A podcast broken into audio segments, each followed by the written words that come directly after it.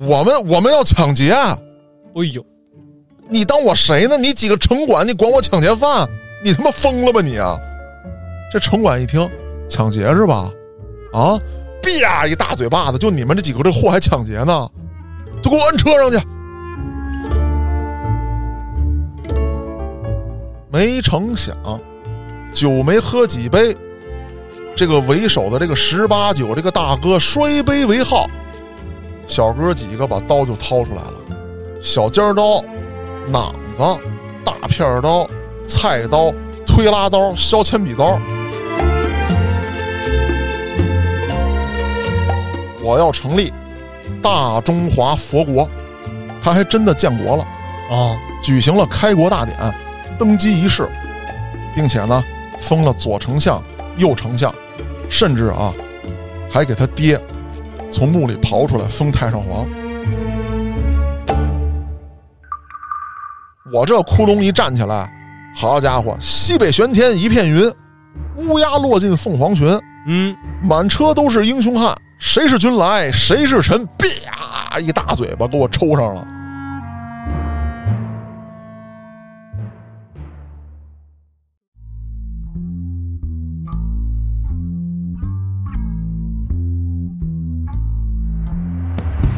欢迎大家收听后端案内人。如果您有比较离奇的案件，愿意和我们分享，可以在微信公众号中搜索“后端组”，里面有小编的联系方式，您可以通过小编加入我们的微信群。欢迎您到群内与我们聊天互动。我是主播嘉哥，大家好，我是小俊，小俊，你看咱俩一起做案内人呢，也期数不短了是啊。原来做他案内人呢，都相对来说比较严肃，因为毕竟接触到说什么杀人放火嘛，对，啊，打家劫舍，是对吧？我们呢，有的时候也会岔一点儿。有的听众呢，觉得你们哪儿认真了啊？我们是跪着录的呀，其实嗨，就是我们开玩笑的点，基本上呢，也是说，呃，我们自己个人比较逗，嗯啊，拿这些犯罪分子打打岔。但是说呢，案件本身来讲还是比较严肃的。没错，但今天的这些案子就有一个不一样了，案件本身就让人啼笑皆非。属于是笨贼系列哎，那这个能不能做成系列啊？啊，咱们后面再说。看大家反响如何。对，那为什么突然想到说，哎，拿出这么一期讲讲这些笨贼呢？嗯，很有意思啊。今天讲的呢不止一个案件，这些案件里面呢，有的是咱们的热心听众提供给我的。啊，我看完这些案子之后呢，也比对了一下，有些呢，哎、我找到了这个正规报道，有一些呢没有找到。但是无论找到也好，没找到也好，今天拢了包堆儿呢，跟大家说一下，很有意思，也让我呢有了做这个系列的一个想法。为了扩充节目内容呢，我又在这个听众投稿之外找了一些同类型的案件。今天咱们拢了包堆儿，跟大家汇报一下。那嘉哥您给说一说。那咱先说第一个案子啊，好，二零零八年发生在吉林省某地，说是怎么回事呢？哎，有这么五个小伙子，啊，大的呢二十多岁，小的呢十七八。当时是一个什么社会背景呢？就是他们看到很多的这个社会大哥嗯，玩的是风生水起，有钱呐，纸醉金迷啊，那家伙去洗浴都不带问价的。直接就进去。啊。再有是什么呢？那个时候的社会大哥啊，有一个特点，就是咱讲话啊，东北这边有一个习惯，一吃饭结账的时候叫撕吧。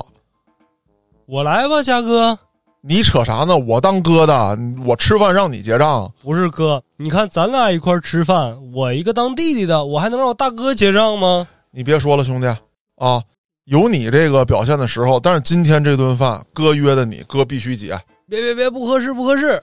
你得给谁晒脸呢？你看，嘉哥，这就撕巴起来了吧？哎，那当时的社会大哥有一个特有意思的现象，叫做压钱，这个怎么讲？就是我约你小俊啊，嗯，咱俩今天必须消费一把啊，啊！楼下点点力串吧，好，这个我先压三百块钱，就是先放那三百，哎，他这个串儿呢一毛五一串儿，嗯，你就可劲儿造吧，哦，啊，我看你能造多少。那我再多我也来不了三百块钱的呀，对呀、就大概是这意思吧。我先把钱压那儿，你不是跟我撕吧吗？嗯，哎，我表现的特有范儿，说小俊，你去吧，你看今天服务员能收你钱不？那你已经把钱压那儿了呀，对呀、那服务员人家也会看脸色，哦，人家挣这碗饭的，尤其是那会儿啊，一般这小馆子都老板娘是说老弟呀、这个嘉哥来了，今天指定这账你结不了，啊，你走就完了。然后呢，我这时候晃晃悠悠，我装着逼就过去了。嗯，啊，多少钱呢？哎呀，嘉哥，你还管那个？你吃就完了，你走吧，下回再说。我一看不一样了，说我嘉哥吃饭就直接赊账，都不用结钱，哎，其实我把钱压这儿了。提前给了，对，那这是一派，还有一派是什么呢？嗯，就是心里有数派。哎，这话怎么讲？就是今天我带你们来的这个地儿，嗯，无论吃了多少东西，我提前不看菜单儿。那这不好结账啊，哎，对了吧？怎么避免跟你们撕吧？哦，你到那儿，好比说，哎，今天我这顿得我来，我老吃哥哥们的了，我这现在也挣了钱了，我得结是啊，啊。老安这说了，说你别跟我这逼逼赖赖，今天这账必须我结。老板，你算账多少钱？不是你们跟这儿撕巴呢吗？嗯，我啪叽一开我这小夹包，拿出一沓钱来往这儿一扔，呃，基本上跟饭费差不多，但是呢，还能多出个百八十的。哦，这就是小费了。老板也不做声，也不问，直接把钱收下来，跟你们俩说：“哥俩啊走吧，争不过价格。明白了。哎，所以说这点东西啊，在我这儿账目心里都有数。因为常去啊。对呀、而且老板跟我熟，他也会上。哦，一看今天我请这人，老板就知道大概上多少钱东西。我呢也知道老板大概上多少钱东西明白了。啊，但是你们不明白啊。是啊，还有谁不明白？就是这些看戏的小孩儿们，也就是说，同样在这个餐厅吃饭的，他们还跟老板争呢。老板啊，今儿我们都吃三百了，嗯，你不送两瓶啤酒啊？送呗，你不给抹个零啊？三百抹了零，不还是三百吗？三块吗？你把我俩后头哎俩零你给我抹了啊？那不能够。那这就看出什么差异来了。就这些小孩儿一看，哎呦，这大哥们真牛逼呀、我也得有钱，我也得有面儿，那咋来呢？那我跟大哥吧，那不行啊！那你什么时候能混到大哥这样啊？那我就做掉大哥，我也没这本事啊。哎，我抢吧，哦，我抢点钱，我抢完钱我回来当大哥。于是乎啊，就有这么五个人，准备着，说我们实施一起抢劫。嗯，这五个人呢，老安、小俊、秋儿啊，反正再加上等等吧。嗯，哎，你们五个商量好了，今天咱必须抢一下子。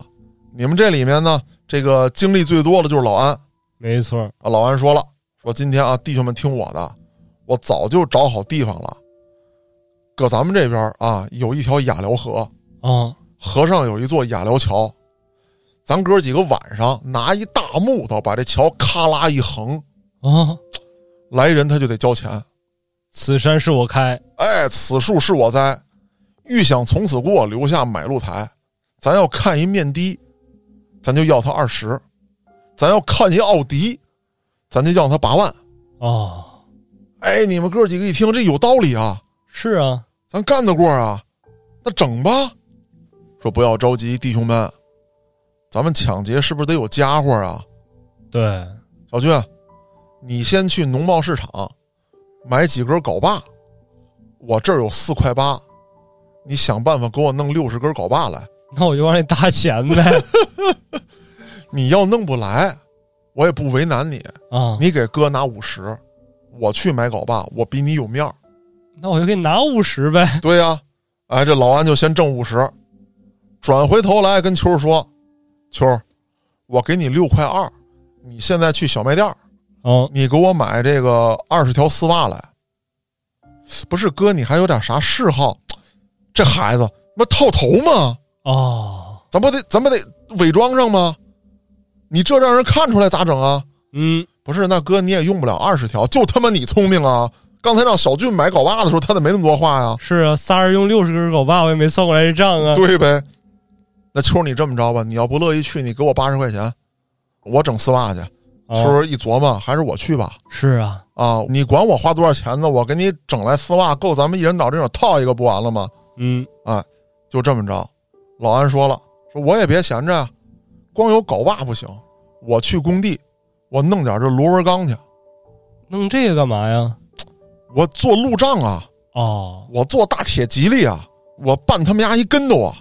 哎，这哥几个一早清儿就开始准备，准备来准备去，哥几个在桥底下聚集了，一看刚下午三点，太早了。天还亮着呢。说这样吧，咱们这个发动战争之前，实施咱们大计划之前，咱们哥几个先来一个誓师会吧。这怎么讲啊？这不还有俩等等的吗？哦，呃，咱哥仨啊，作为领头人，一人给他俩五块钱，你俩整点那个炭呀、炉子呀、烤串儿、啤酒啥的，咱先跟这喝着，酒壮怂人胆。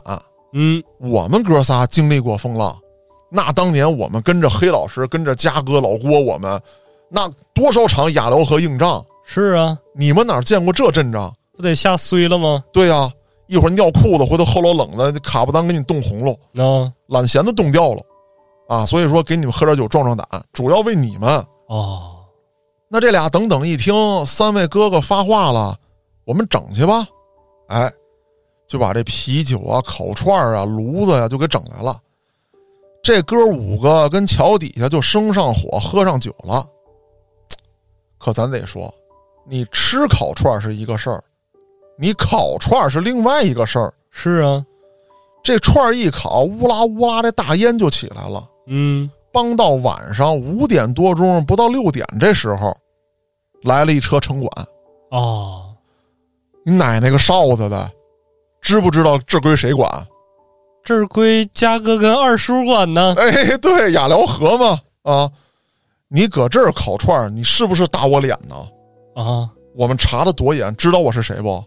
您是我城管哦哦啊！你路边烧烤哦，我们不对外贩卖，我们自产自销啊。那也不行，咔一脚丫子，炉子给你踹河沟子里头去，哎呦，肉串儿全给我搁车上，然后您给带走了我得化验去啊！哦，你这是不是违禁品啊？啊，那人家这哥几个也跟城管这撕巴起来了。啊，我们我们不是路边烧烤的，我们自己吃自己吃呢。我们我们要抢劫。啊哎呦，你当我谁呢？你几个城管，你管我抢劫犯？你他妈疯了吧你啊！这城管一听抢劫是吧？啊，啪一大嘴巴子，就你们这几个这货还抢劫呢？就给我摁车上去！咔嚓给拉到派出所。这派出所的也纳闷呢，不是怎么的刘队？这这这这几个烤串的至于送我这儿吗？那不是啊，他们要抢劫，啊不是咋抢劫让你们逮着了？这不是路边烤串儿呢吗？我去逮他去，他说他要抢劫，啊我就带你们这儿来，你问问咋回事儿吧。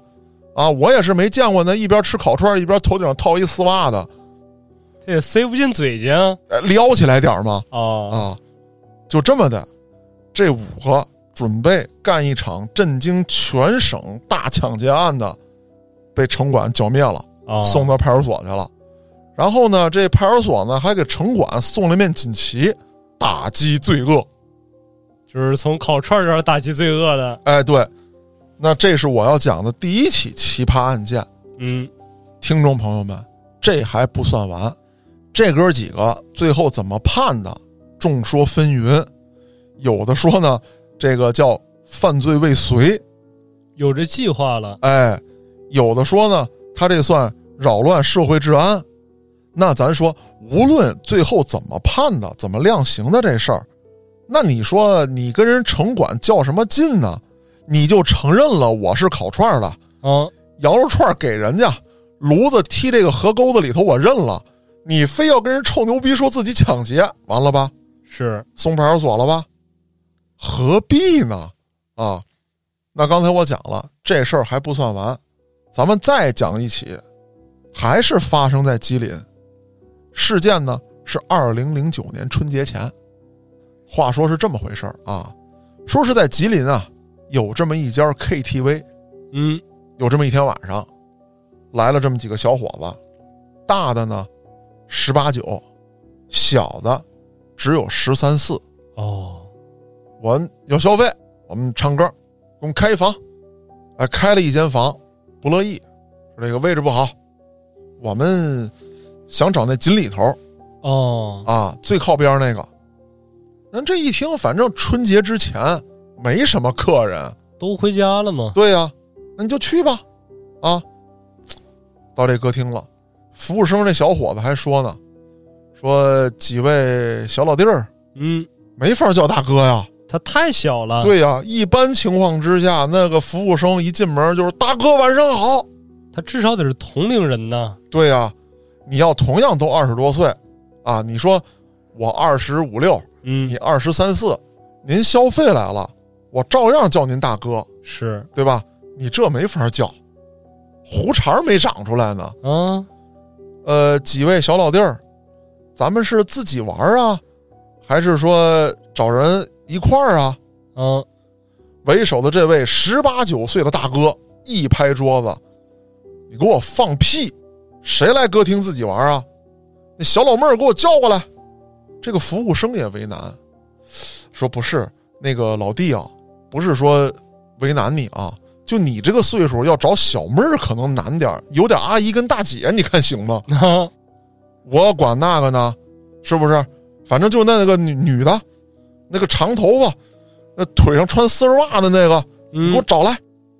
说行，有点儿啊，但是老弟，我跟你说啊，这快过节了，我们也放假，有几个值班的，你也没得挑，反正来啥是啥吧。但是保证陪你玩高兴，你咋地你也是消费来了是啊，啊，咱就选不了台了啊，我们也不选啊，我们就消费啊。嗯，你整点那个能给我们哄高兴了的那个就行啊，安排吧。来了这么几个，一看，哎呀，我的妈呀！不是咋的，我老舅妈、老姨怎么都到这儿上班了？这都啥岁数啊？他说不是我们这岁数大，是你他妈太小了。那你别挑了，就他吧，要不就没有，要不我陪你咋的呀？那就来吧，啊，玩儿。然后人家这几个姑娘呢，啊，服务员啊，啊，人家也觉得我跟你玩儿啥呀？是啊，啊，咱说不好听的，往常来客人对我们干点啥，我们要不乐意了，我们可以说他们犯罪。嗯，你们来玩儿喽，有点啥不乐意的，那他妈我们犯罪啊！是啊，当然了，咱说实话，做这买卖的，人家也都是见过世面的。你来了，我把你钱骗到手，哄你一开心，完事儿了。没成想，酒没喝几杯，这个为首的这个十八九这个大哥摔杯为号，小哥几个把刀就掏出来了，哎呦喂，小尖刀、榔子、大片刀、菜刀、推拉刀、削铅笔刀。这个削铅笔刀有什么用呢？那可能是最小的那个孩子实在找不着什么武器了啊，啊，拿出来了，给屋里的这几个小姐不是服务员嗯，绑架了，说几位小老弟儿是我没陪好你们吗？啊，你们要干啥呀？说给你们老板叫来，我要收保护费。哎呦喂，然后这个服务生就进来了，啊，说不是小哥几个，你们喝多少啊？我看这啤酒，我拿了两箱，也就开了四瓶儿。那就喝成这样。说你别跟我废话，给你们老板叫来，我要收保护费。这服务生一看都他妈气乐了，说行行行，我给你们叫去啊。这地儿都有看场的大哥，是啊，就找这看场的大哥说，刚才上去那波人啊，我知道啊，今天就来这一波人啊，几个他妈小毛孩子，说咋的呀？啥事儿啊？折腾不是？大哥，你听我说，他们要收保护费，什么玩意儿？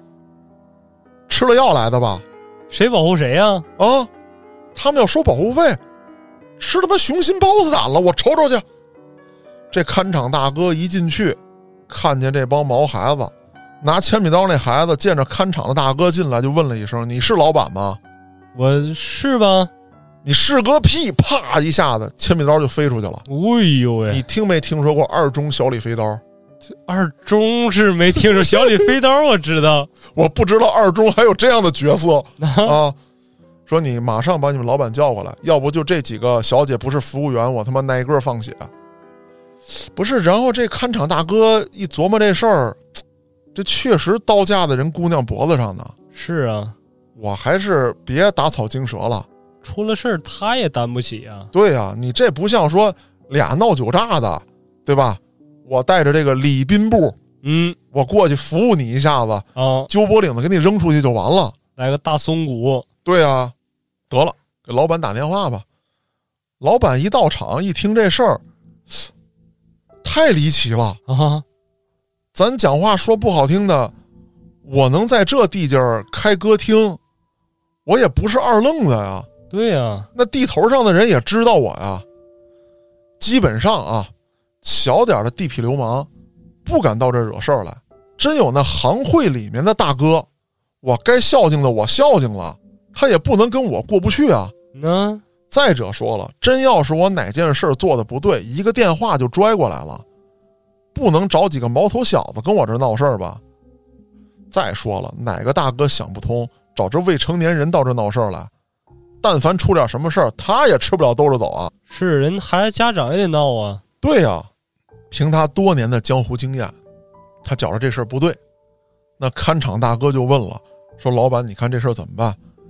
老板当时啊，深吸一口烟，报警吧。直接交给警察叔叔处理，啊。然后这警察来了，一打听一问，说这个事儿啊，还是得你去。为什么呀？我们一帮警察冲进去，万一出点啥事儿呢？再惊了这些人，那不是你们不有那特警吗？是他那小李飞刀，我去，他给我飞在那儿，人警察也急眼了，一踹桌子，是我们他妈是有特警，你们这把外墙那窗户都封死了，拿砖砌上了，光都不透，我们这特警从哪儿进去啊？哦，真是 KTV 里边不开窗户，对呀、本身这栋楼啊是一个废弃的这么一个领导干部办公这么一个楼，嗯，他给包下来了。包下来之后呢，人家这个机关办公室都有窗户，他给人封上了，哎，跟里头打了好多的隔间儿，当这个歌厅用。警察就说了，为了保护人质的安全，咱们还是先给人骗出来。尽量安抚住罪犯的情绪，对，然后我们实施抓捕。这个歌厅老板一听这话茬儿，就是不想管我呗。是啊，啊，那我去吧，我给他们骗出来吧。这歌厅老板啪啪啪一砸门，啊，说那个二中小李飞刀，你先等会儿，啊，你先让我进去那啊，咱俩聊两句。你们还有什么门派？我我先听听。这老板就进去了，说列位武林高手，你们先收了神通吧，嗯，咱先聊聊，你们图点什么？我们收保护费啊。说为啥要收保护费呢？你们凭啥收保护费呢？你们也没保护我呀，对呀、说这位老板，你看我们哥几个这胆色没有？我们这么点儿的年纪，你混社会的，我们就敢到你这儿绑架来，我们这胆色可以吧？就凭这个，我们收点保护费，以后照你这场子没问题吧？我竟一时语塞，你看看，这老板当时也不知道说点啥好，说那这样吧，我听这话茬儿，你们哥几个是不是说想跟我谈合作聊买卖？啊，正有此意啊。那这么的吧，你们啊把刀放下，让这几个女服务员先出去，我在这儿跟你们聊行不？他们能管啥用啊？是啊，不干。说咋的，老板，啊你也不是那贪生怕死之徒啊，你这混社会的，是不是？呃，你咋就还让我们把人质先放了呢？咱们这么着不能聊吗？说老弟，你恰恰说反了，正因为我混社会不是贪生怕死之辈，来，你把那刀搁我脖子上，哎呦喂、你让他们先出去，咱俩聊聊咋的了？你不是有胆色吗？我也得试试你，我才能知道你能不能在我这收保护费啊。那为首这个十八九这个老大一听啊，有道理啊，你说服我了啊，但是我有一个条件，把那个屁股最大的那给我留下，哦，让他跟我这儿点歌。当然了，我不是好色啊，我就是瞅着他像我已故的那位老姨，我哦，从小他给我带大的，我瞅见他吧，我就 不是我这我擦眼泪呢啊，这个泪水不争气的从嘴角滑落，哎哎哎，对。那这位老板进去之后啊，哎，自己往这一坐，来，刀架哥哥脖子上，说这么的，既然来了，你们也想混社会耍江湖，嗯，咱们按照江湖规矩，谈事之前咱们得先喝点吧，是啊，那就喝吧。推杯换盏之间，就这老板一个人啊，就给这帮小伙子喝的衣里歪斜了。是他总共就起了四瓶酒嘛，啊，喝的衣里歪斜之后，啊，这个为首的这个人不是一直把这个刀架在老板脖子上吗？啊，趁着点烟的这个功夫，这老板一把就把这个刀抢过来了，接着一酒瓶子就歇到这个为首的这小子头上了。哎呦喂、另外几个还没听明白呢，嗯，怎么回事？一脚丫子就踹脸上了，咔咔的就照这肋巴叉就一顿炮拳。结果这个警察呢就在外面听见这个乒乓噼里啪啦咚当，然后人就问所长：“咱进去吧，去吧，一会儿再打坏了呢。那”呃，我觉着这老板没啥事，谁说老板了？那几个孩子再打坏了呢，快进去啊！是人家长不干，警察乌拉一大帮冲进去啊，看见老板抖拢抖拢衣服，叼起根烟来，几个孩子横七竖八的就躺在包厢里面啊，被警察带走了。后来呢，那你满十八岁的该咋判咋判，满十六岁的该咋弄咋弄。那这个十三四的，说不好听的，你该去哪儿你去哪儿吧。就是教管所教一教，哎，所以说这个案子呢，你又会发现这几个不知天高地厚的小孩儿想去耍社会，结果呢也是让人啼笑皆非，让人家歌厅老板一个人给收拾了。但其实嘉哥这个事儿，咱仔细分析一下，其实嗯挺可怕，哎，因为你想啊，嘉哥他本身是小孩儿，嗯，他对法律意识淡薄，对，你要说真是那些常年从社会上混那些什么赖子呀、耍儿啊，他们都知道，说我要捅人的话，我捅大腿一刀，我囊你屁股一下，对，疼是疼吧，要不了你命，嗯，判我倒是就判个轻伤。那那些孩子看点什么这个漫画，看点那个电影啊，哎呦，劲儿上来了，我说我吭哧吭哧两刀，他可真是瞎捅啊，而且他不讲道理啊。没错儿，你说今天我到这儿我就要收保护费，嗯，你别管你是哪个地头蛇，你是哪个大老虎，我今天该囊你我可就囊你，我不管那些。还真是。呃，小俊，我不知道你们家那边儿啊，嗯在北京这块儿，大概在八十年代初，嗯，啊，就有过这么几起，就是一帮中学生哦，想在某一区域当大哥，就把这个当地的大哥给捅了，而且呢还闹出人命来了。因为他们首先不守这个所谓的江湖规矩，对其次一点就是下手没轻没重。对，再有一个更愚蠢的是什么？你把老大捅死了，也是这块儿的老二上位，他会有新的老大来接替他。对，永远不是你们几个小崽儿是啊，啊。但是呢，又会有很多的小崽儿涌现出来，要推倒大哥自己上位。因为他认为这是最方便的途径。没错儿，啊，这也是很可怕的一点。小军，你说的非常对。那直到法治慢慢的健全了，这种崇尚黑恶势力的风气被打下去了，嗯，才慢慢的让孩子们知道，那不是一条好走的路，也不是一条该走的路，永远是没有希望的没错，啊。那咱们呢，不再延伸的去说教，是咱们接着讲下一个让人啼笑皆非的案子。这事儿跟你有关系啊？不是，跟你们家有关系。啊，我还有家族产业嗨，只是说这个事儿发生在内蒙古哦，呼市，有这么一群二十多岁的小伙子，也是想要混社会。嗯当时这个二零一五年左右啊，这个呼市呢有一个大发展时期，搞房地产没错，啊，那搞房地产就得占地吧？那你想啊拆迁，就应运而生的是什么呢？拆迁公司嗯啊。然后呢，有这么一帮小伙子说，我们成立拆迁公司吧，也没注册去，啊，背后呢也没有开发商就是心血来潮就要干，啊。对啊，我们就拆迁公司了嗯啊，打今儿起我们就这个专门扒钉子户，就来了，咱就整吧。说也没人雇咱呀，咱先把活干了啊，咱干了咱咱管他要钱去啊。都没人雇你，管谁要钱呢？对呀、我就看哪儿要拆迁啊，我给这村人干跑了，啊，然后我们占这村儿。哎，咱们两方向说，第一，我们把这村人赶跑了，嗯你给我们钱还则罢了，啊，你不给我们，我们占领这村儿，啊，哎，我们跟你讹你，嗯要钱。然后人家说，大哥，你这脑子行啊，真他娘的事不齐啊，啊，我们跟着你干了。得嘞，兄弟们，走吧。我知道一村儿啊，叫这个俊家村儿啊，这里人长得特俊是啊，长得俊的人呢，战斗力固然不怎么样，对他光注重他外表了，哎，咱别找那个村儿啊，那个村儿叫伯克村全是博个手，啊，咱别去啊，那真是说给咱一天地反，摔死咱。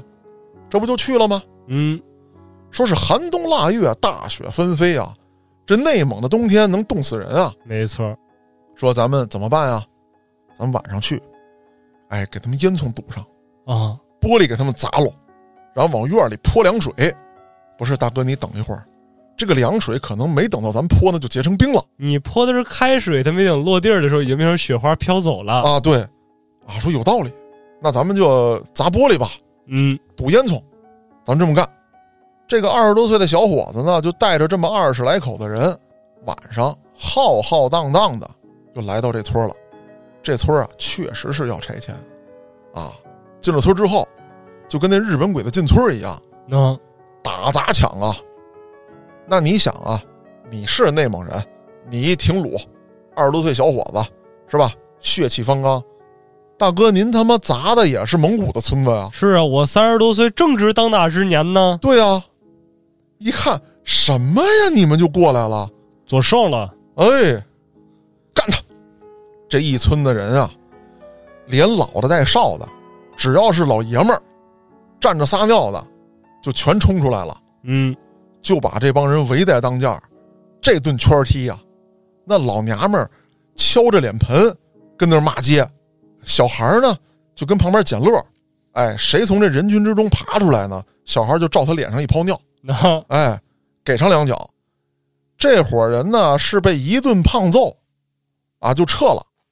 这事儿还没完，人家这村儿是同意拆迁的，哦，人家就琢磨了，我都同意拆迁了，怎么还来啊？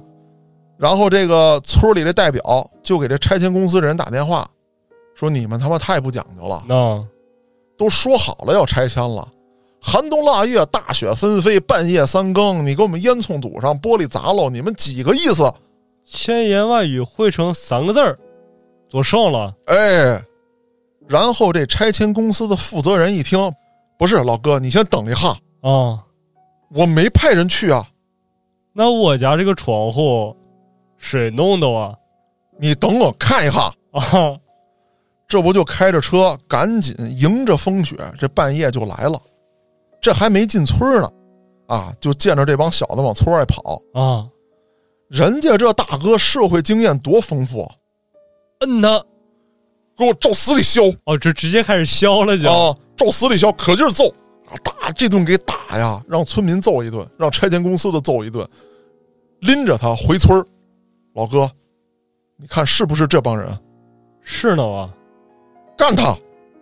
不是你的人，怎么能是我的人？打我的人！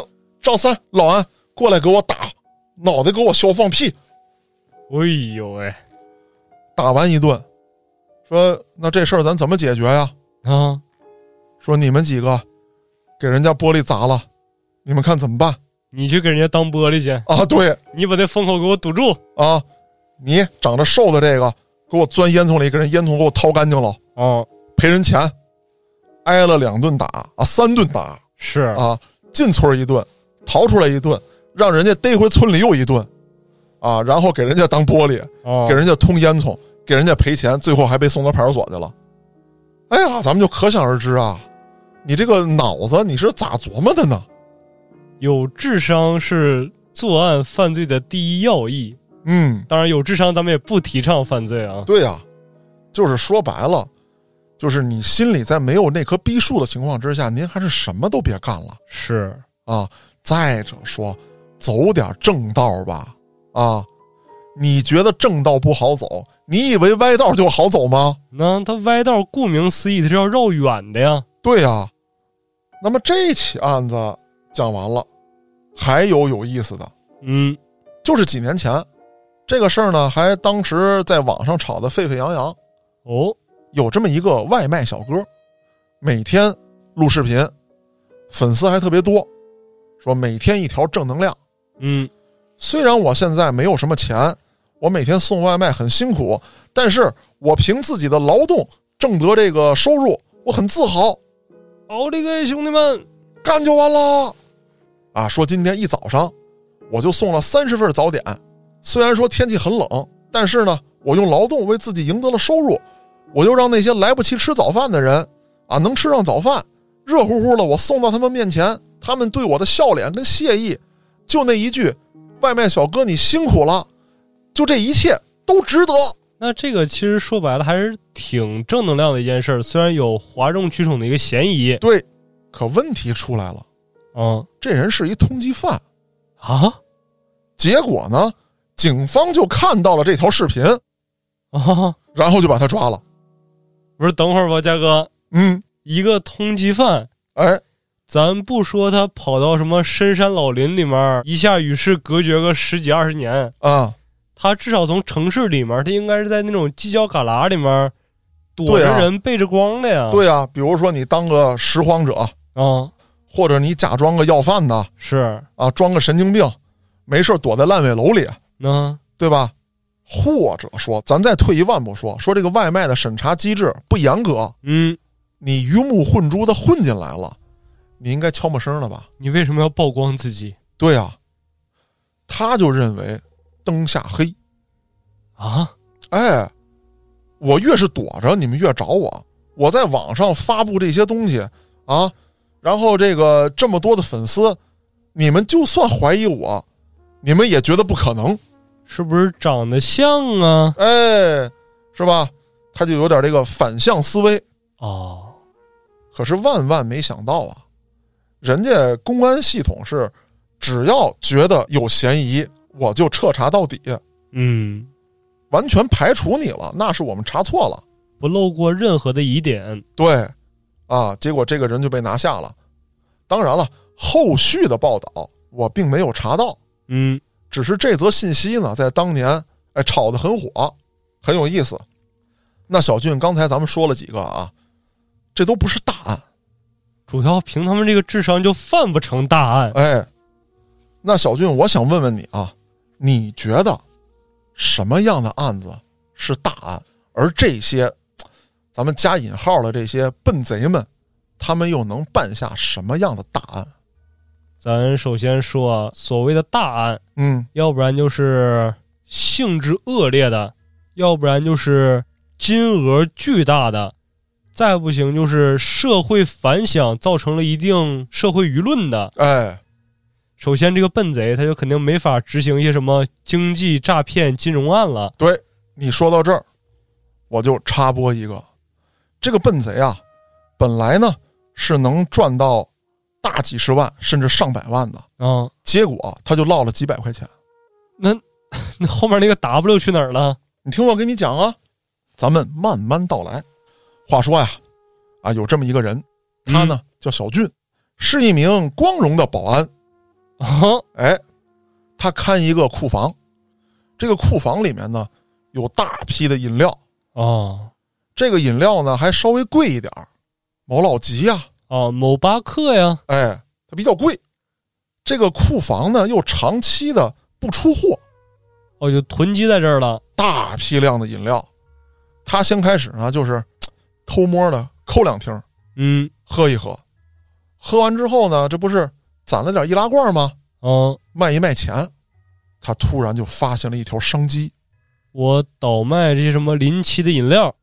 不是，我要倒卖饮料，他总会追根溯源吧？是啊，查到我这儿怎么办？啊，这么大金额的资产，我哪赔得起啊？啊，我把饮料倒了，我卖易拉罐儿，我图什么许的呀？你找不着啊？啊，你怎么能从废品收购站啊找到我这家这个仓库呢？那卖废品的也不干呢。你一次卖一百个易拉罐儿，OK，你能喝。你一次你卖一万个，你不是糖尿病，你也得是骨质疏松啊。人家有办法呀！我喝这么多饮料对身体不好啊！啊，我给它都给开，我给它倒喽。顺下水道，我一人倒不过来，我再雇俩人儿，雇俩人帮我倒饮料。对。然后呢，我不给你钱，你帮我，好比说啊，你帮我倒一百箱饮料，我送你一箱饮料，那我直接把那一百箱我装罐儿我带走好不好？那随你便啊哦， 啊！找一大河边上，雅辽河抠开了啊，就开始往里倒啊，这个某老吉水位都上涨了。哎呦喂，啊，然后啊，给这几个人累的，跟街边就踩着易拉罐儿，踩完了之后，废品收购站卖去，啊，一共卖了有说一百来块钱的，有说三百来块钱的。是这个案子破了之后，这老板都疯了，说这几百块钱啊，你让我损失了多少钱？啊他没反应过来一件事儿。嗯，他虽然最后这个犯罪给他带来的收益小，但是他破坏的这个金额该是多少还是多少啊？对呀、啊，人家不以你收入为主啊，他以你损失的为主啊。对呀、所以说为了几个易拉罐儿啊，那这个人判的非常之重。啊，啊，当然对最后的宣判，因为这是网友提供的一起案件，我在网上呢也没有找到他最后的这个定罪，所以在这不好说啊。但是熟悉法律的朋友应该知道啊，你造成了近百万或者说大几十万的这个经济损失，嗯，您应该承担什么样的罪责？反正轻不了，我觉着十五天出不来。。要不然就送精神病院了哎，对，那刚才这个话题呢聊了一半儿，金额巨大，那这个案子应该占了， 嗯，但是这都不算什么。还有比这更过分的。那当然了，这叫人有多大胆，地有多大产。那、只要你胆儿够大，你够蠢，那犯的这个案子就够啼笑皆非，够大。喂，我是孙中山，我还没死，给我打五十万，让我嗯、呃这都不算什么，有人要建国，什么？哎，咱讲这人啊，他叫石鼎武，湖南湘潭人，原本呢是一个大地主，早年间呢投身了国民党。这事儿是发生在咱们建国之前，哦，年代久远，那后来呢，在一九四七年，就是眼瞅着咱们解放战争已经开始了，嗯，而且呢，咱们这个解放军呢连连获胜，在这个人民都觉得大好形势之下，他呢做了一个加引号的啊逆流者，哦，我要成立大中华佛国，这听着还有点宗教性质。对我要当皇帝，而且呢，他还真的建国了。啊，举行了开国大典、登基仪式，并且呢封了左丞相、右丞相一众官员。把他们那些村里面人全封了哎，村里人跟着都疯了，啊！就是那个已经躺床上动不了那个哎我要封个官儿，老臣愿为大佛国效犬马之劳。 哎，赶紧办丧事，快走！啊，甚至啊，还给他爹从墓里刨出来封太上皇还刨出来封的啊。对，但是棺材没打开啊。哦，就封太上皇。后来呢，还跟这个跑到弯弯的国民党组织啊取得联系，说我这儿啊，我复国了啊，我回头咱们里应外合啊，你们助我当皇帝啊，我也不要那太大的，当年溥仪什么待遇我什么待遇啊啊就行了。那问题在于啊，他在深山老林里面建了国，咱们那会儿一直在打仗，也没工夫搭理他。是啊，结果呢，到了一九五三年，该划行政村了吗？是啊，该有县的有县，该有村的有村儿啊。你说这一片，说方圆百里住了这么十几户人家，那不嗯，行啊，咱们拢了包堆儿吧，这块儿有点平地儿，咱们跟这儿建个村儿。嗯，拢着拢着就拢到他这儿了到这个什么大佛国这块儿了啊！一看，好家伙，这禁卫军拿着大刀长矛啊啊，穿着斗笠蓑衣，说敌将报上名来， 啊，来到我大佛国作甚。这是拍电影了吗？这当地这个领导干部、村长，还有这个治保主任跟两个公安干警一看，这什么东西啊？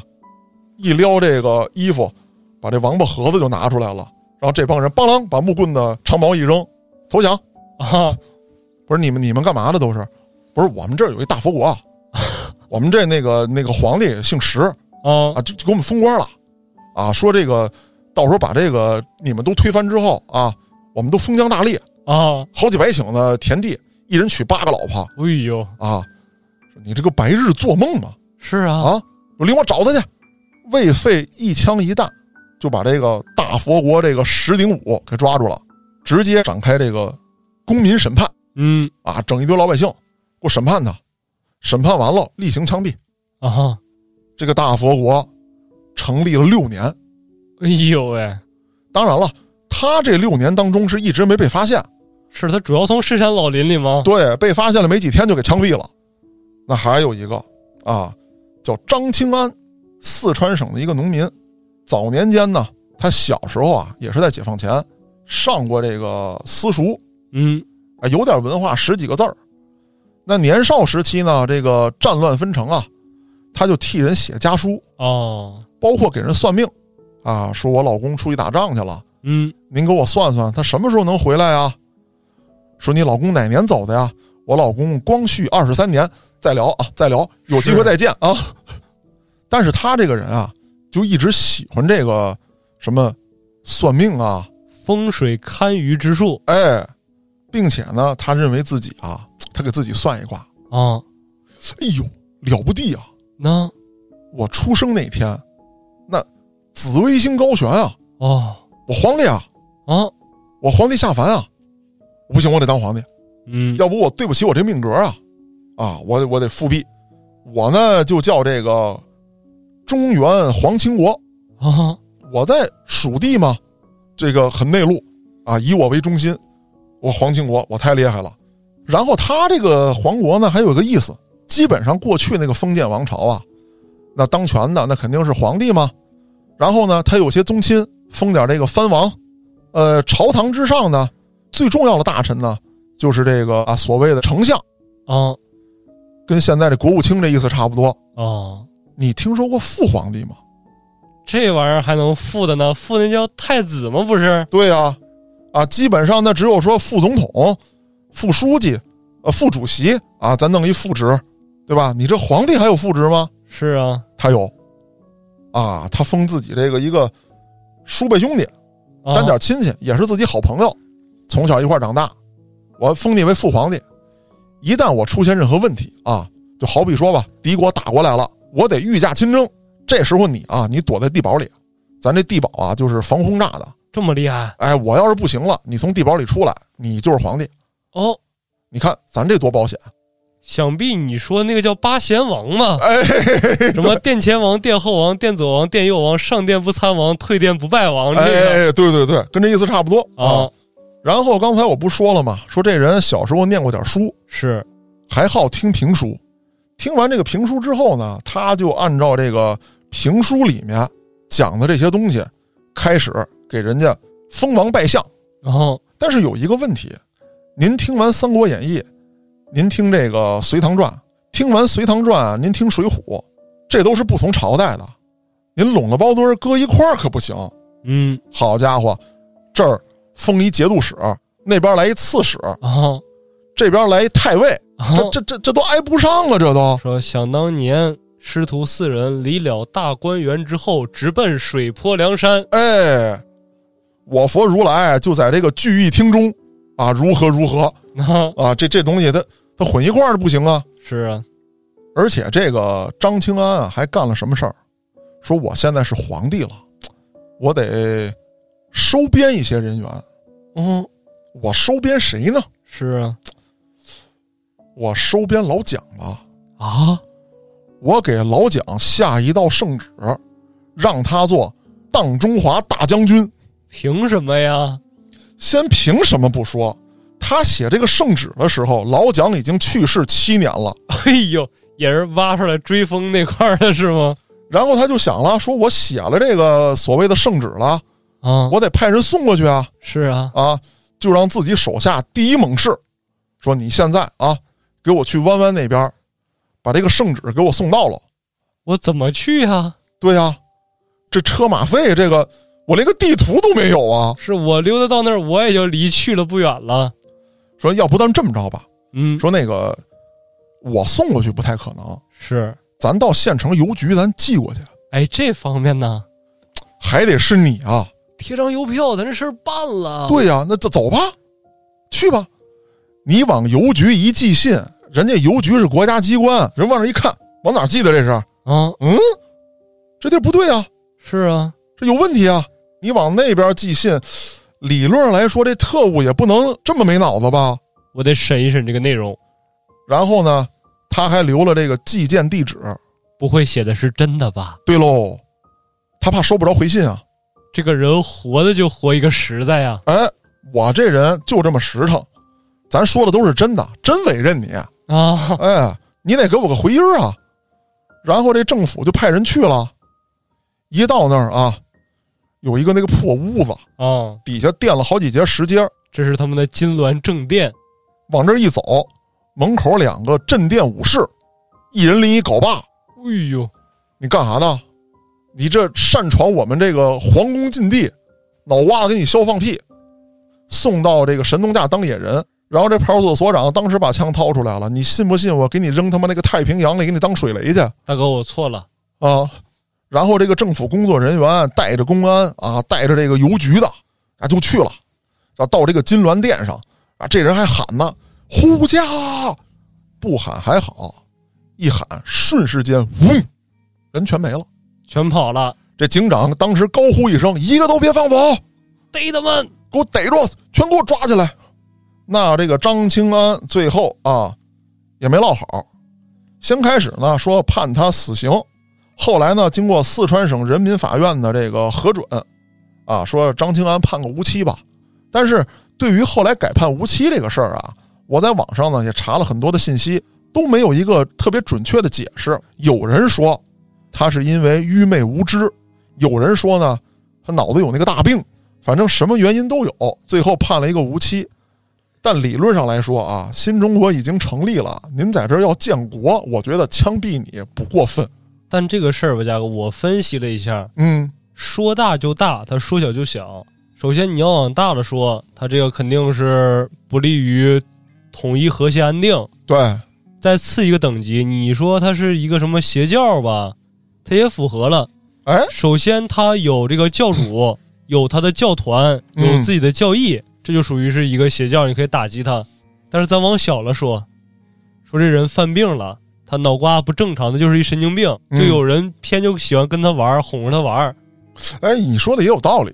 而且咱再说回来，这个人他咱就是现在在听，他再怎么说疯啊傻呀，他有他的人格魅力，对，要不也不会有那么多人就真信他他还有殿前武士呢，啊！对对对，他还真能集结到这么一帮就是带引号的一些能人异士啊嘛，啊啊，他有他的本事在这儿的。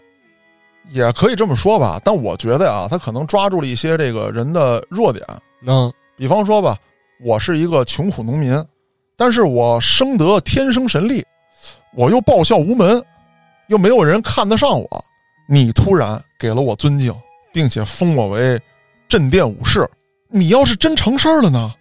哦，哪怕你不成事儿，至少我在你这儿能找到一种虚幻中的安慰。哦，真是，我脱离现实当中的这个疾苦了，对不对？你说打游戏沉迷的啊，咱不说消遣的，嗯，沉迷游戏的，是不是有这种？确实，咱不能说所有人都这样，但对绝对有这样的人。对我在现实中可能不受尊敬，是，我可能是个小咖了嗯，啊，菜鸡，但是我在游戏里面，大家都封我为神啊，我下副本做任务就得我去，就得我带着大家。是啊，我那四十多个兄弟等我呢。对呀、我是 MT 啊，啊，没我这个怪就扛不过。是啊，他有一种这样的心态。当然了，说这个事儿不是说呃笑话所有玩游戏的，嗯。那有的玩游戏的是因为他确实有这个团队精神在里面。而且我跟嘉哥，我们本身也玩游戏，对对对，只是说这里面的这种现象，有一些人在玩游戏沉迷当中的时候，跟我介绍的这个案件当中的一些人比较近似，有相似之处。对心态上啊有相似之处，啊可以理解。那咱讲完这个，咱再说一个，就是嗯所谓的这个装神弄鬼。我的理解，东北那个出马仙儿忽悠人给人治病那些，差不多。但是此事呢，发生在山东。山东呢有这么一位神婆，叫曹正坤啊。当然，听这个名字呢不像个女性，挺硬气的一个名字。对她呢就是学这一套的，哦，有点这个巫术。当然了，咱们建国之后对这些牛鬼蛇神的打击力度一直非常之大，是啊，尤其是到了那个特殊的十年，嗯，你哪怕不是牛鬼蛇神，你跟这稍微的沾点边儿，你玩民俗的，甚至都可能牵连上。可就在这样的大环境当中，他依旧生存了下来，并且在一九八六年，要效仿武则天，自立为女皇。啊，你只要受女皇的洗礼，百病不近身，啊，永享荣华富贵。哎呦喂，她建立了这个大圣王朝，而且呢，作为一代女皇，她还要有自己的后宫。说实话啊，如果只是养男宠，你整一帮老爷们儿，顶多咱骂一句你臭不要脸，也就这样了吧？不是，她要幼童啊，小男孩儿，那这个缺了德了。可不是吗？她一是骗这些小男孩儿，说你受我的宠幸之后啊，你以后就能如何如何。啊，而且告诉这些孩子的家长，因为受到我的宠幸，你们家人大富大贵，先福永享，寿与天齐，鸿福齐天，那得心算呢。可不是吗？咱就说回来啊，他一定是会点那个巫术秘术。就是像咱们今天说这些古彩戏法，他们了解一点，忽悠哎人、对喽，能糊弄人，那这些人就信了他了。他最后也是因为猥亵这些男童啊，被枪毙了。是受他残害的这个小男孩啊，报道不一样，有说三十多人的，有说近百人的。哎呦喂，但是无论具体数字到底是多少，现在无法确定。但这个事件，咱们说了，哪怕就一个，那也不成啊。对不对？你是未成年人啊，对啊，他有一天脱离了这种控制之后，他成人了，他想到当年的事情。咱再退一万步说，人性啊，呃，咱不要高看这种东西。如果说你长得很漂亮，她在十三四岁，她跟一个非常漂亮的阿姨有过了这个性的接触，嗯，可能还好。但如果是非正常的这种性接触呢，比如说是虐待啊，比如说是变态的，那这个阴影是伴随一生而挥之不去的呀。对啊，所以说我知道啊，当我讲到这些的时候，可能很多人会想，那不错呀，我十三四岁的时候还偷看这个女的洗澡呢，我还喜欢漂亮阿姨呢。那这可不一样，对，你是喜欢漂亮阿姨，嗯，但要给你来一个奇形怪状的这个什么老奶奶过来，嘿嘿嘿，小伙子你过来呀，哎，那可是吓坏了，那就可不是嘛，啊，包括拿你的这个钉钉，是吧，拨弄着玩儿， 《丁丁历险记》对啊，给你拴根绳秃噜，你这哪受得了啊？是啊，谁知道他采取了什么残忍的手段？那刚才说了几个，都是这个自立为王，或者说叫自封为皇帝的。嗯，有一个，这事儿发生在一九九零年，姓李，河南人。这家伙厉害了，招兵买马，他要干什么？起义，起什么义复国，我姓李，啊？我乃大唐后裔。那想必他也是鲜卑族的后人。你不是，你要按这么说，我姓刘，你哎呦，皇叔你好， 看看吧，对吧？那我姓赵。哎，你这玩意儿你能这么联想吗？是啊，是不是？你你别姓赵，你这玩意儿你你成吉思汗的子孙啊，哦，我就是什么莫罕穆德俊，啊，这就太可怕了，是吧？啊，你以后你出门你你别拿那弓箭什么的啊，啊，容易让人有不好的联想是啊。所以说你这不就有点扯淡了吗？刚才那几位啊，就是说找一没人地儿，嗯，我我盖两间破房，啊，我整几个信我的人，啊，你一丞相，啊，你一大司空，啊，啊，咱咱就当皇帝了。他这不是，他呢说润七不润八，润八动刀杀。这怎么还有黑话呢？哎，他就找了这么一个润八月，啊准备起义，说润八月啊，这事儿厉害了。啊，我查阅了很多历史资料，查出来什么结果了？就是这些起义成功的、推翻其他王朝的，都是润八月起兵。然后呢，他是一九九零年开始筹划，离他最近的一个润八月是一九九五年。啊，他准备这个卧薪尝胆、忍辱偷生，筹备五年，万万没想到，一九九五年的时候，他终于招到了三十来号人，啊，那也有一定小规模了呀。对，啊，给他们做了盔甲。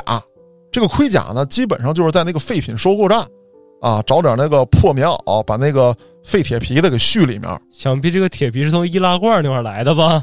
哎，可能跟上一个有联系，你看见没有？就是铁罐的王老吉裁瘪之后给他们做护甲。哎，然后又自己拿这个废旧的这个什么油桶啊什么之类的做大炮。啊哎，我们有武器了。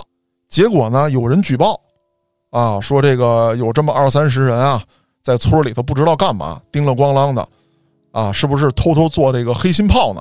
啊黑心炮仗其实是，然后这一伙起义军就被三名民警剿灭了， 想必后面还跟着一堆城管、什么税务局、工商局的那些人有可能啊，村里的治保主任什么之类的，呢。啊，都跟着了。那刚才咱们讲了几个啊，就觉得脑瓜子有大病的，就是怎么说呢？他们 总结来讲有一定人格魅力，嗯，他们至少招兵买马能招到一些人。嗨，怎么说呢？我觉得就是怎么说呢，总有比他们还缺心眼儿的。那我小俊，你想，我骗不了你，我还骗不了秋吗？对不对？但是当你把其他人都骗到的时候，我不由自主就跟过来了。哎，我说：“嘉哥，这是从这儿谋什么大事呢？咱起义吧！怎么一圈人都带着就没有我呢？你对呀、你怎么把我扔一边了？平时咱哥们儿玩的都不错，是啊，你说我当不了什么殿前大武士，你给我来个什么大司马，我就从那儿喂马喂羊，我在行啊。哦，这叫司马呀、啊，对，就管马的嘛。那刚才咱讲这几位啊，先搁一边儿。按你说的，这还能找着点儿追随者， 是那有这么一位，脑子既不好使，办的事儿又极其邪恶，也没有人追随。这件事儿呢，发生在一九九九年的辽宁省啊，说这个公路上啊，行驶着这么一辆大巴车，嗯，突然就砰的一声，发生了巨大的爆炸。这是恐怖事件了呀！哎，这个爆炸的冲击波给整个大巴车的车顶都掀翻了，驾驶员从驾驶室当中被炸出去十米。哎呦喂，当场毙命。警方马上赶到现场，经过这个现场调查之后啊，当场十九人死亡，当场瞬间被炸死了，是啊，受伤的人更多。因为咱得这么说啊，当时这种跑长途的这个大巴车呀，嗯，它其实存在一定的超载现象，是它不是有多少座坐多少人，塞满了算。那你想，这车上几十号人，十九个死亡，其他的皆是重伤。警方经过这个勘查之后啊，也发现引起爆炸的是烈性炸药物，是开矿用的，哎呦，而且当量很大。你想，车顶子都掀翻了，那那驾驶员被崩出去十米啊，这不是一般的威力啊！当时警方就觉得，啊，这肯定是一起恐怖袭击。对啊呀、虽然说当时在咱们国家这个境内啊，还没有“恐怖主义”这个词啊，当然世界范围之内有了啊。美利国啊，他们一直啊，对这方面比较敏感啊，是但是咱们也听说过。那当时在国内啊，呃，有人听说过恐怖分子、恐怖主义，嗯，啊，因为毕竟那时候新闻报道有阿富汗有什么之类的，但是咱没见过，是啊，所以当时这起案子呀，震惊了全省，甚至说在全国范围之内都有了一定的影响。是难道恐怖袭击真的来到咱们国家境内了吗？如果说只是个人的仇杀，怎么会有这么多人的这个伤亡事件呢？而且查出来了啊，不是说汽车因为故障爆炸，它是烈性炸药物造成的。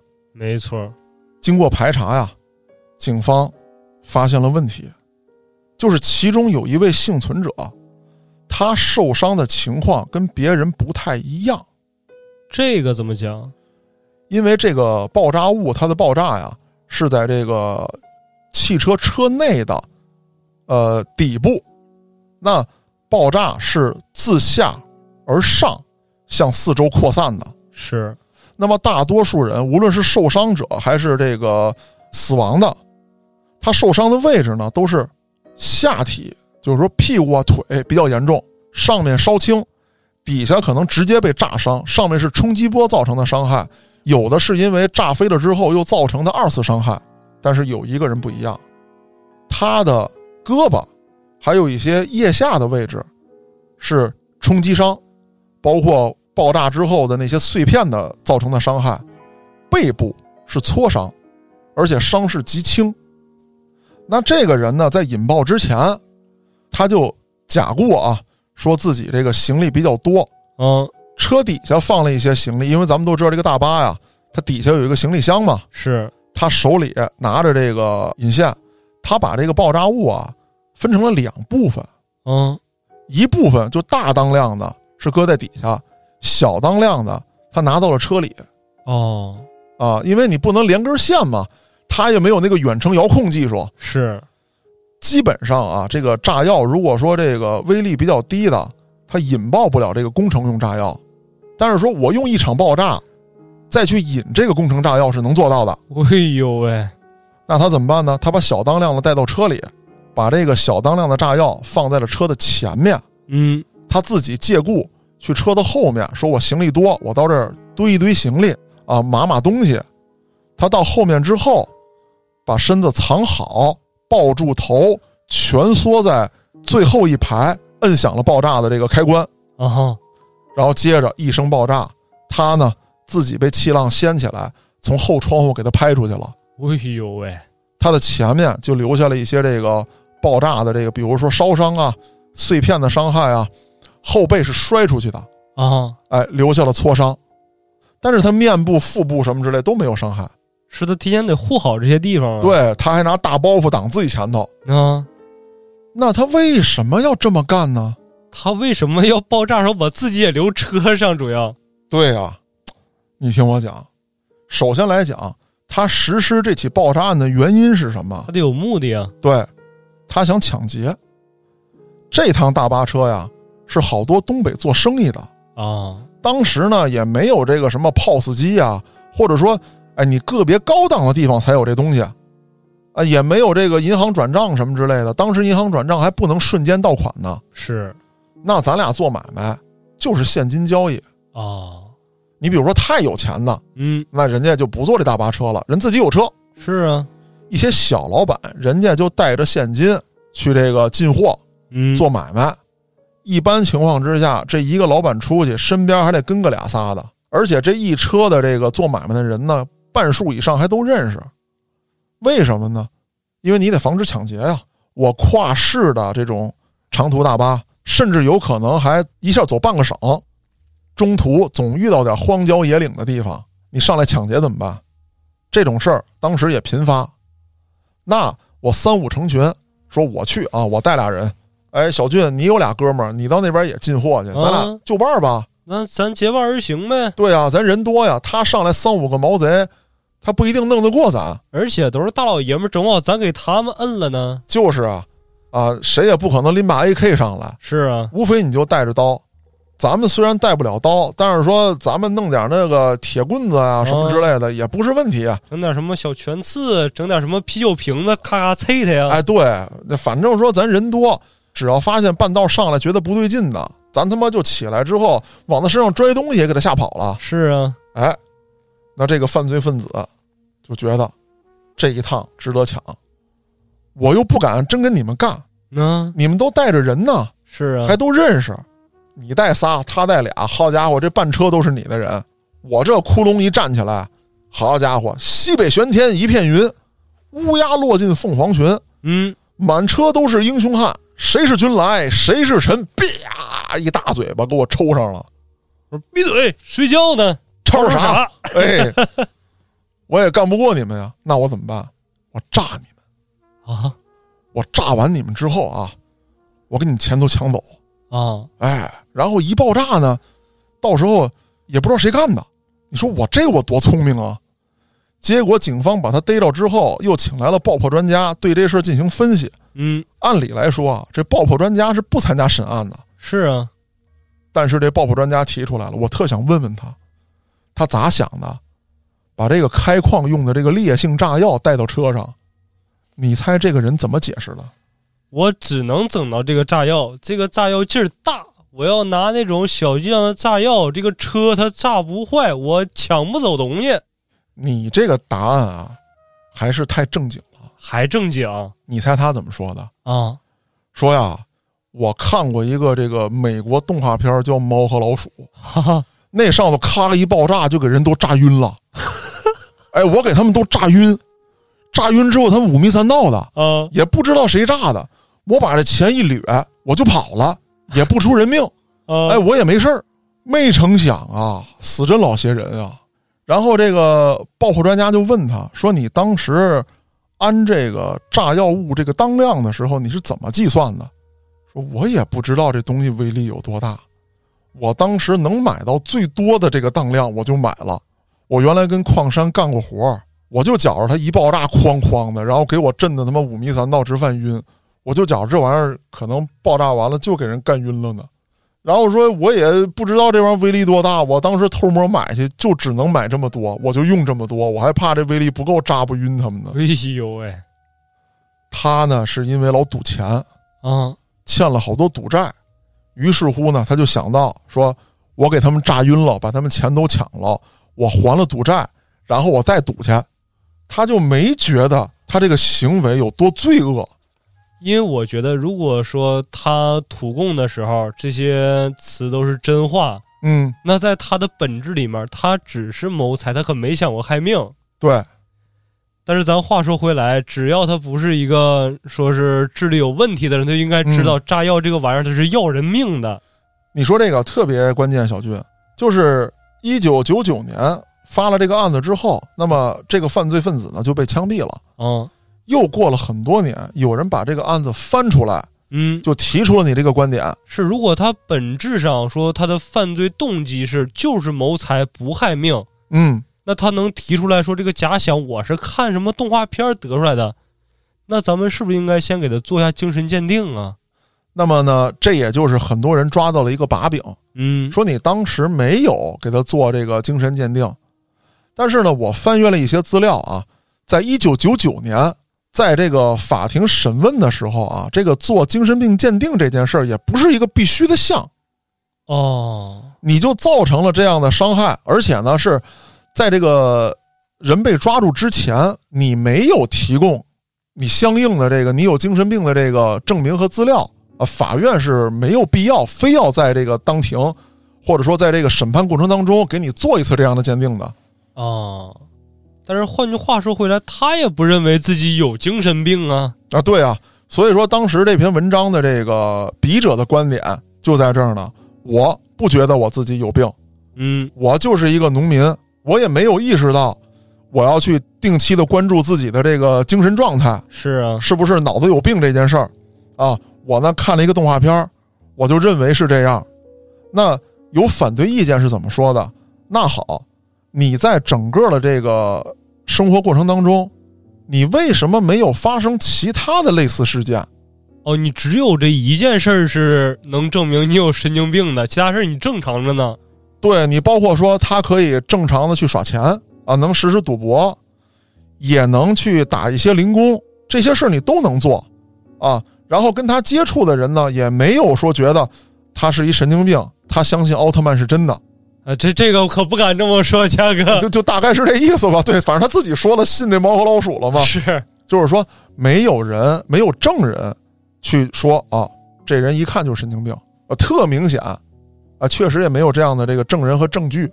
这件事儿呢，也是在宣判后的很多年一直在争论，包括我记得我查到的最近的一篇文章是二零一七年的，还拿出这个案子翻出来说呢。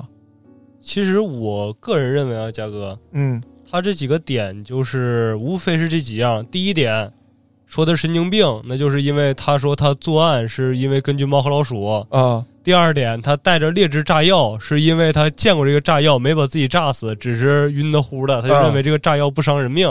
第三点就是，说我把这个炸药带上去，我自己还从车上都没跑了。说这几点，说他应该是个神经病。但是咱换句话说，他整个作案的这个思维逻辑是非常成体系的呀。没错儿，我先从下面放，我再从上面放，我用上面的爆炸带动下面的，同时我得护住自己，我得以什么什么姿势、什么什么理由。没错儿，他发案的时候他是清醒的，知知道自己是在犯罪，对，那他有罪这一点是无可厚非的，只不过他这个犯罪是以一个什么样的犯罪心理来实施的。嗯，但是不管是以什么心理，他最后造成的这个整个伤亡人数啊，社会影响非常恶劣。那不能因为说你一时冲动，你把人杀了，你不犯罪，那也有一个什么过失杀人、冲动犯罪，只不过就是卡在这个阈值，说超过什么什么量应该怎么怎么量刑。所以换句话说，他当时实施犯罪的时候，他本人是清醒的，他也知道他在犯罪，对，那最后造成什么样的影响，他就应该背负什么样的责任。没错儿，而不是本身我怎么怎么想，那就成了一个唯心不唯物的主义了。对啊，那就是我主观的意思了。是啊，对吧？那当时这个案子呢，还有人争论啊，说有可能警方草草结案，啊，说这么一个咱们说笨蛋，或者说疑似脑子有大病的这么一个人，是，他怎么能犯下这些案件呢？嗯，啊，是不是警方草草结案了呢？啊，当然了，这一切也只能留在疑问当中了。对，毕竟这个犯案人已经被法办，是，案件也隔去了很多年。今天咱们掏出来说说呢，就是扣咱们今天这个主题，嗯，讲一讲啊这些让人啼笑皆非的案件。那为什么会把本期的最后啊放在这个案件上？是，就是前面咱们听到的，好像都是挺好玩儿的。嗯，这个笨贼啊，干了一些蠢事儿，也没造成多大的影响。对。可是大家想过没有，愚蠢也会造成无法弥补的后果。是，十九个人，就是十九条性命，十九个家庭，就因为假设啊，咱们现在就认同他的说法，嗯，就因为《猫和老鼠》一部动画片儿，这个大聪明啊，他想效仿，他认为不会出事儿，就夺走了十九条性命，毁了十九个家庭。所以说，无论你是不是愚蠢，一旦这个事儿与犯罪沾边儿，就必然会造成非常恶劣的结果。那在节目的最后呢，再提一个有意思的案子。嗯，啊，也是让人啼笑皆非。咱们缓解一下上面的情绪。那这个案子说的是什么呢？这个案子呢也是网友发给我的，只不过我确实没找到他的这个真实报道哦，啊，比较有意思啊。讲的是什么呢？有这么一个笨贼，嗯，他呢十来岁啊，无业游民，经常混迹于网吧，哦，也不洗澡啊，也没有什么这个固定的居所，没钱了想上网，他就潜入了一户家中，嗯，为了怕屋主人发现，就把自己的鞋脱了，啊，但是脚臭熏醒了屋主人。 那今天呢，咱们我觉得啊，应该是做这么多期案内人里面最轻松的啊，或者说笑料最多的一期了。是，当然了，这个笑料呢，并不来自于我跟小俊之间有多幽默，嗯，而是这几起案件本身太具有这个滑稽性了是，啊！如果各位听众喜欢这类型的案件，以后我再去收集，也欢迎各位听众多多给我投稿。我是主播嘉哥，咱们下期再见，